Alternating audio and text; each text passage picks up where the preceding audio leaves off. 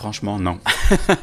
Euh, en tant qu'interprète à la Commission européenne, Alexander Drexel n'envisage que difficilement d'utiliser une autre langue véhiculaire que l'anglais dans sa vie professionnelle, même si a priori il semble y avoir le choix.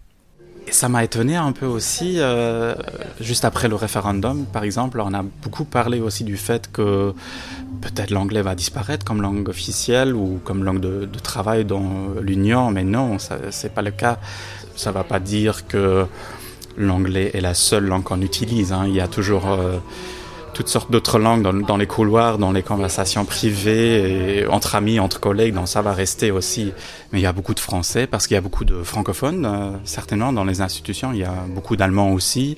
Ça dépend un peu. Euh, Mais maintenant que la Grande-Bretagne va officiellement quitter l'Union européenne, ne serait-il pas cohérent de réduire l'emploi de l'anglais dans les institutions de l'UE D'après le président de la section française de l'Assemblée parlementaire de la francophonie, Bruno Fuchs, il serait paradoxal de voir 450 millions d'Européens choisir pour communiquer un idiome parlé par seulement 5 millions d'entre eux.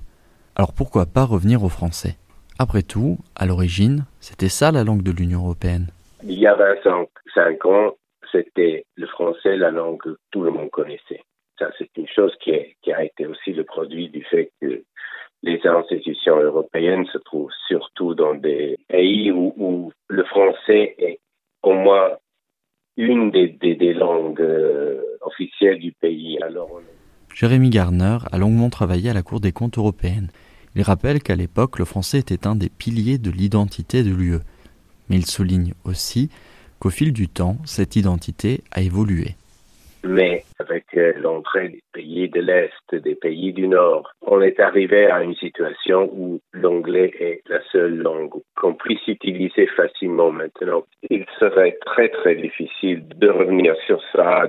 Il y a beaucoup beaucoup de gens, des fonctionnaires très très capables qui n'ont pas l'habitude de travailler en français. On ne peut pas dire à, à partir du 1er janvier 2021 tout le monde va utiliser le français. Même chose pour l'italien ou l'allemand, où il faudrait faire tout un travail de rééducation. Il serait un chaos total. À côté de ça se posent aussi des questions administratives. En 1999, 35% des documents de la Commission européenne étaient rédigés en français pour 48% en anglais. En 2016, cette tendance est passée à 3,7% pour le français et à 82,5% pour l'anglais des chiffres qui remettent en question la probabilité et la pertinence d'un retour en force de la langue de Molière. La langue de Molière, elle était écrivaine à quel siècle? L'Europe a été créée en euh, quelle décennie? On parle du passé.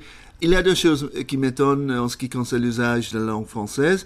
C'est le fait d'abord que le français est resté une des deux langues les plus utilisées dans les institutions. Simon Taylor est journaliste spécialisé en affaires européennes depuis près de 25 ans.